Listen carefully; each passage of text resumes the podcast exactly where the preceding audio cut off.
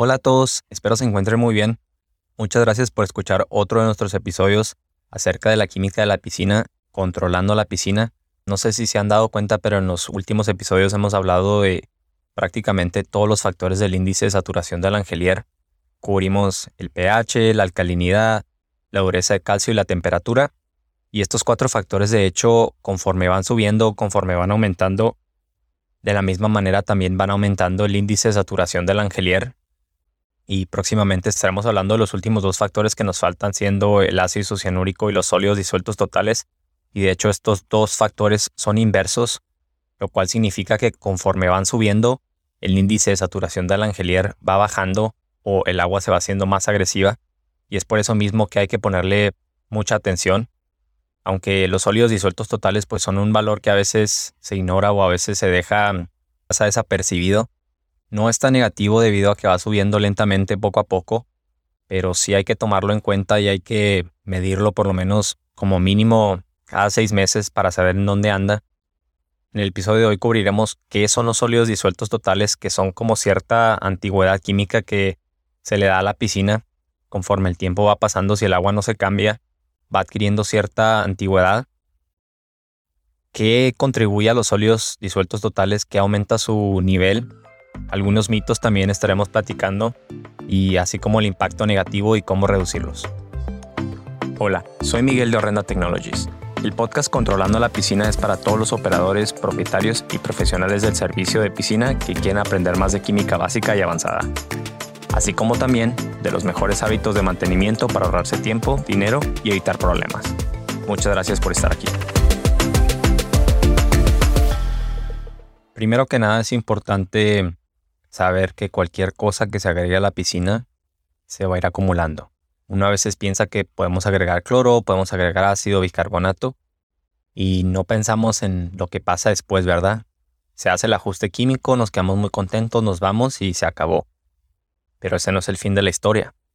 Resulta que todo lo que agreguemos a la piscina, cualquier cosa sólida o líquida, se va a ir acumulando de alguna manera después de la reacción química va a haber un tipo de subproducto. Y eso es algo que pues a veces no se nos ha enseñado a veces o a veces sí se nos ha enseñado pero lo ignoramos.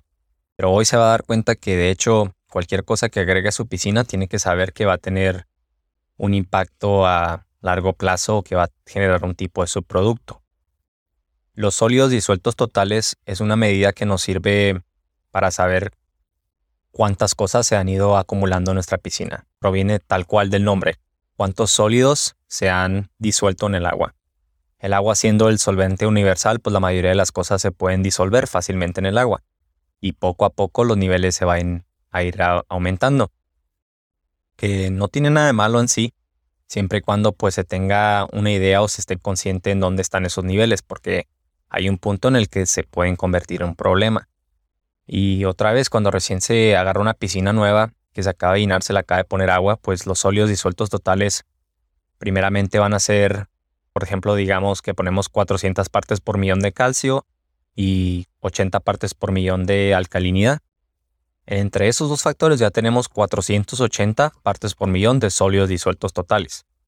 Y pues hay que tener esto muy en cuenta porque a raíz de ahí, la mayoría de los productos químicos que estemos utilizando para el mantenimiento estarán aumentando los niveles de sólidos disueltos totales. Un ejemplo muy particular o muy significativo es el cloro líquido. El cloro líquido cuando se agrega al agua después de realizar el proceso de desinfección y de la eliminación de los contaminantes, se termina quedando cloruro de sodio en el agua, se termina quedando sal.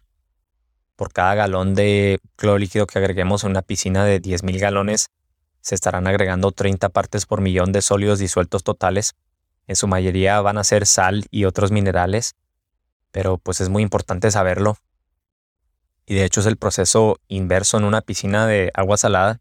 En una piscina de agua salada primero agregamos sal y gracias al proceso de electrólisis en donde se utiliza la electricidad para romper las moléculas, para romper los enlaces en la sal o en el cloruro de sodio y terminamos formando clorogas que después se disocia y crea el ion de ácido hipocloroso y el ion de hipoclorito para luego nuevamente realizar el proceso de desinfección, terminar dejando sal como su producto que luego se recicla, se vuelve a utilizar y es un ciclo sin fin. Es por eso que no tenemos que agregar sal a la piscina por 6, 8 meses, porque es un ciclo que luego obviamente la eficiencia de la sal o la calidad de la sal pues se termina desgastando y es por eso que luego toca agregar sal nuevamente. Pero para las personas que no lo sabían, las piscinas de agua salada también son piscinas de cloro. Entonces, si le vendieron su sistema diciéndole que no había cloro, pues tristemente lamento decirle que le mintieron. Y espero que no me meta eso en problemas a mí, ¿eh? Y bueno, ahora que ya vamos por, por ese tema, por ese camino, es por eso que las piscinas de agua salada van a tener un nivel de sólidos disueltos totales mucho más alto, porque desde el principio ya necesitan, me parece que 3.200 partes por millón para que el generador de cloro salino funcione de la manera correcta. Y pues esas 3.200 o 3.500 partes por millón ya se están agregando directamente al nivel de sólidos disueltos totales. Es importante saber que no solo el cloro líquido ni los sistemas de cloro salino van a contribuir a los niveles de sólidos disueltos totales. Tenemos otras sustancias también. El hipoclorito de calcio deja 4 partes por millón de calcio y cloruro adicional por cada libra en cada 10.000 galones de agua. De la misma manera, el dicloro y el tricloro pues va a generar un residuo de ácido isocianúrico en el agua, lo cual después, como lo vamos a ver en el siguiente episodio, se puede convertir en un problema. Los algicidas también dejan subproductos como compuestos de nitrógeno, a veces cobre, y el cobre pues es una pesadilla en la piscina porque ya sabemos que el cloro tiende a oxidarlo y a dejar manchas por todos lados. Por eso nosotros en Horrenda tratamos de alejarnos de los algicidas porque sabemos que tienen subproductos a largo plazo. Y pues obviamente otro de los productos químicos es el cloruro de calcio, que es como subimos el calcio en la piscina, que obviamente nos aumenta el nivel de sólidos disueltos totales con calcio y con cloruro. Uno de los mitos acerca de los altos niveles de sólidos disueltos totales es que se suele pensar que si se aumentan mucho los niveles, después vamos a tener agua turbia, agua que se ve sucia o lechosa y que no vamos a tener agua con buena claridad. Pero déjenme preguntarles algo. Si estamos diciendo que los sólidos disueltos totales son en su mayoría sales y minerales, Sabemos que el cloruro de sodio es una sal, la cual se encuentra en grandes proporciones en el mar. Por ejemplo, en el mar digamos que el nivel de sólidos disueltos totales anda entre 50.000 y 60.000 partes por millón. Y uno puede ir al mar y a veces ver el agua transparente, cristalina. Esa es una manera muy fácil de darnos cuenta que de hecho los altos niveles de sólidos disueltos totales no nos producen agua turbulenta, no nos producen agua lechosa o agua sucia. Nos afectan de otra manera sí tiene su impacto negativo y lo vamos a comentar en, un momento, pero en sí muchas veces pues las personas tienen la idea errónea y dicen, oye, mis niveles de sólido disueltos totales andan en 8000, ya tengo que tirar todo el agua y llenar mi piscina con agua nueva para poder arreglar mis problemas de claridad, porque el agua se la mantiene sucia. Y luego nos llaman y nos dicen, no, pero a mí solo me gusta prender el sistema dos horas al día. Y hay que tener en cuenta que para tener claridad de agua se necesitan tres factores. Necesitamos una buena circulación, una buena filtración y una buena química. Y la química pues se separa en dos ramas, se separa en la eficiencia del cloro y se separa en el equilibrio del índice de saturación del angelier. El tema de hoy es principalmente enfocado en el impacto de los sólidos disueltos totales en el índice de saturación del angelier. También podemos usar los sólidos disueltos totales a nuestro favor, que era lo que comentaba al principio de este episodio, en la introducción, que muchas veces los sólidos disueltos totales se pueden ver como cierta antigüedad. a lo mejor esa agua tiene 6, 7 años y los sólidos disueltos totales ya están un poco más altos y como contribuyen al índice de saturación del angelier, pues también pueden ser cierta base. Nosotros en Horrenda recomendamos a la hora de desarrollar la estrategia química, pues que se que base uno en el calcio. ¿Por qué recomendamos el calcio? Como lo como lo dijimos en el episodio anterior, porque el calcio es una muy buena base.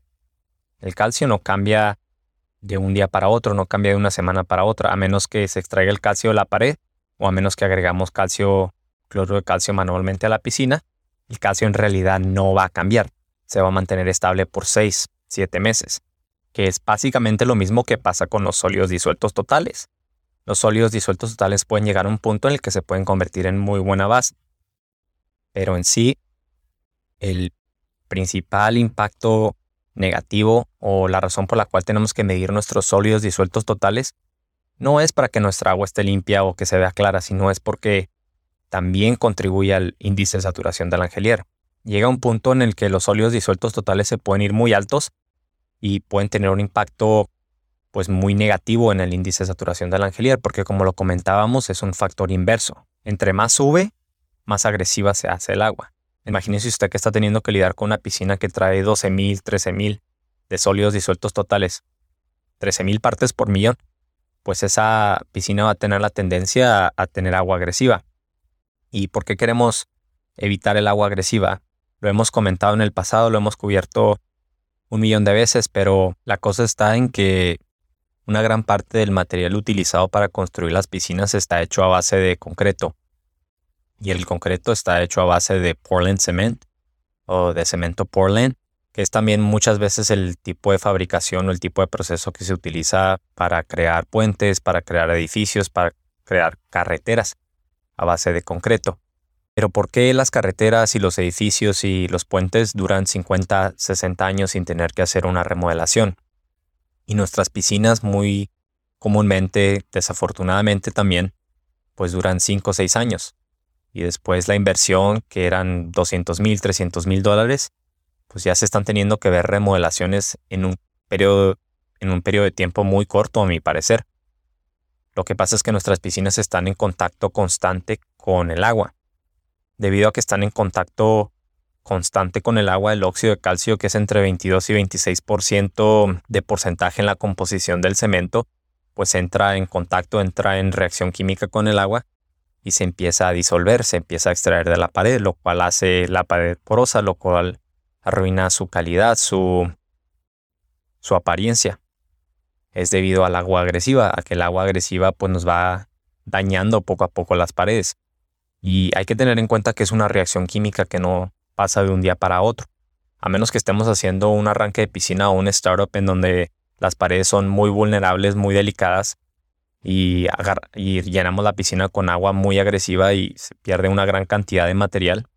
Por lo general en piscinas que ya han llevado el proceso de curado, el proceso de endurecimiento o de carbonación, pues ya tienen un poco más de resistencia al agua agresiva. Pero en sí el agua agresiva es lo que nos va dañando nuestras piscinas, es lo que nos va dañando las paredes, lo que promueve que esa piscina o esas paredes en vez de durarle 10, 15 años, le duren 5. Y es una pena, pero la cosa está en que por eso es tan importante tener en cuenta no solo los niveles de sólidos disueltos totales, sino el ISL o el índice de saturación en, en, en general. Y no ignorar esos niveles o esos subproductos que se van a ir acumulando en el agua. Como les decía, no es tan importante pues checarlo semana tras semana porque es un nivel que va a ir aumentando muy lentamente, pero si es, es crítico, pues tener una idea de más o menos en dónde andan los niveles cada seis meses para ver cómo van fluctuando, cómo van subiendo. tal vez eso me sirve de motivación en cambiar a otro tipo de desinfectante o a otro tipo de estrategia química. El tomar en cuenta. El conocimiento es una herramienta muy poderosa, entonces hay que saber en dónde están esos niveles, hay que saber en dónde está el equilibrio del agua y no seguir ignorándolo o dejarlo que pase desapercibido. ¿Cuál es otro mito acerca de los altos niveles de, los sólidos disueltos totales?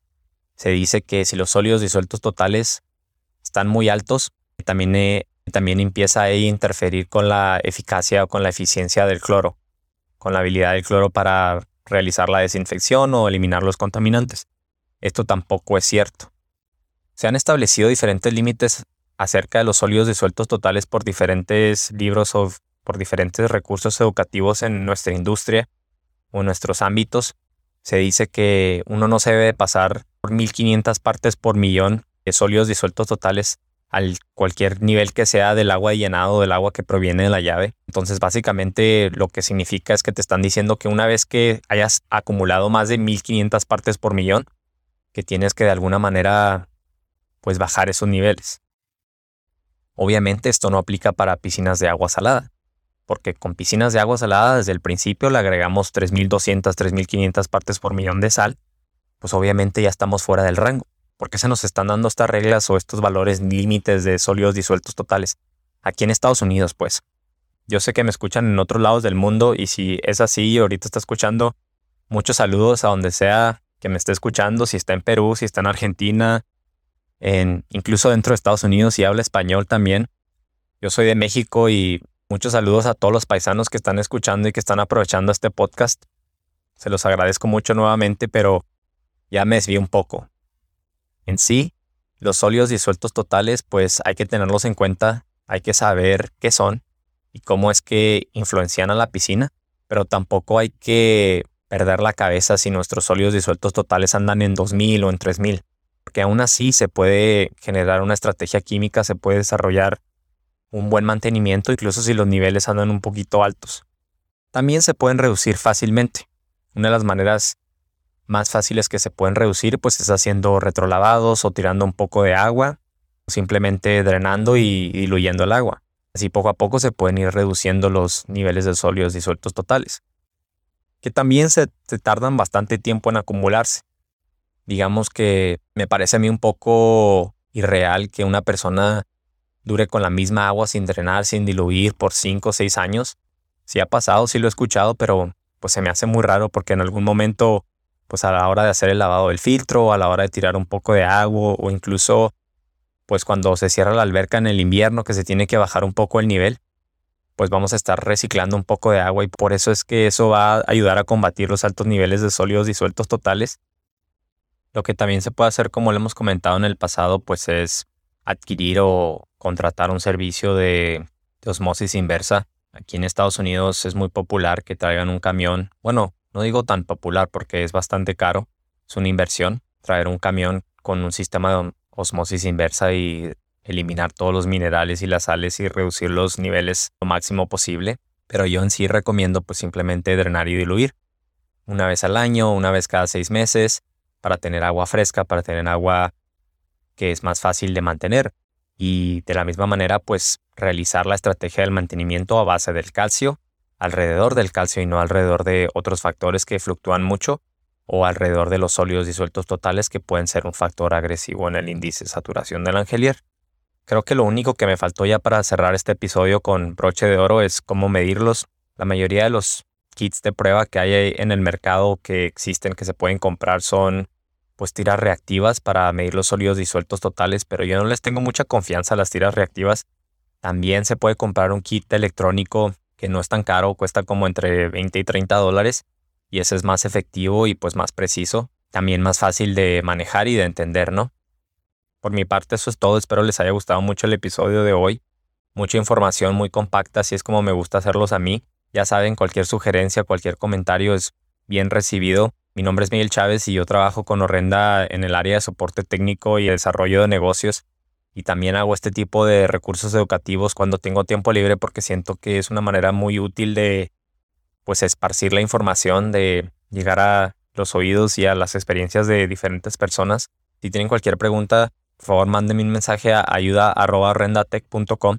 También estamos en Instagram como horrendatechnologies.es me parece y la página en inglés también está en Horrenda Technologies. Estamos en Facebook, estamos en TikTok, ahora sí que estamos en todos lados. No hay excusa. Nos vemos en el próximo episodio para hablar del ácido isocianúrico y por qué tenemos que tener mucho cuidado con ese factor. Hasta luego, nos vemos el próximo viernes. Gracias por escuchar otro episodio más del podcast Controlando la Piscina. No se olvide de compartir, suscribirse o calificar este podcast o episodio. Visítenos en horrendatech.com para más información.